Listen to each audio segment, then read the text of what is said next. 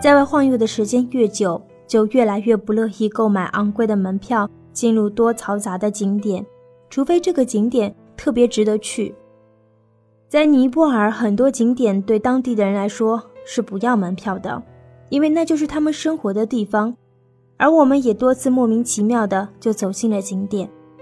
后来回国跟朋友们说起，才恍然大悟，原来那些地方是要收费的。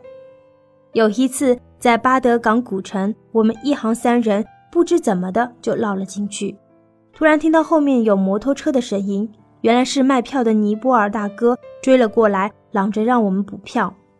还有一次，当我们跟随人流混进了烧尸庙。却被一位尼泊尔大爷恭敬请出。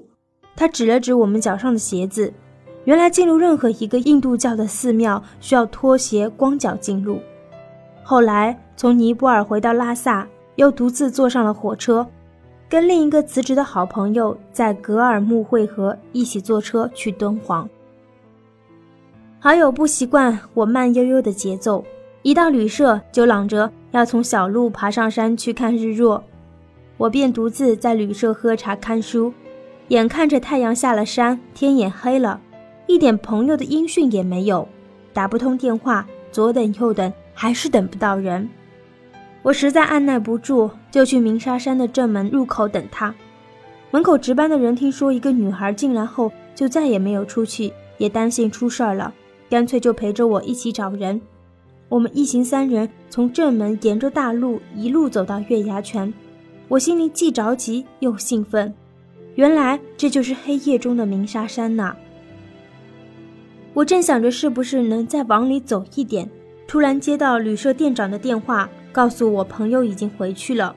我不得不跟鸣沙山抓逃票游客的大爷以及专门查票的大哥告了别。一看表，居然快十二点了。附近派出所的大哥只能好心的把我送回了旅社。第二天。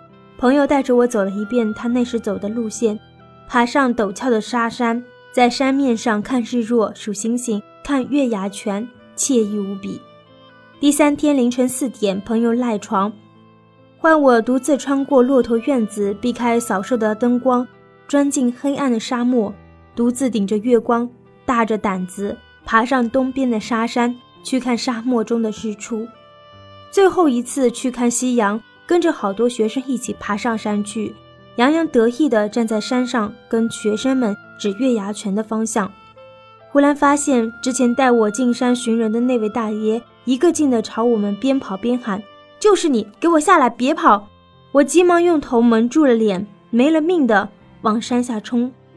而那些孩子躲在沙山后，等着大爷走远，便开始在山顶放肆的喝酒、唱歌、看夕阳。我不由感叹：年轻的时候真好，没钱的时候真好，这样的旅行真好。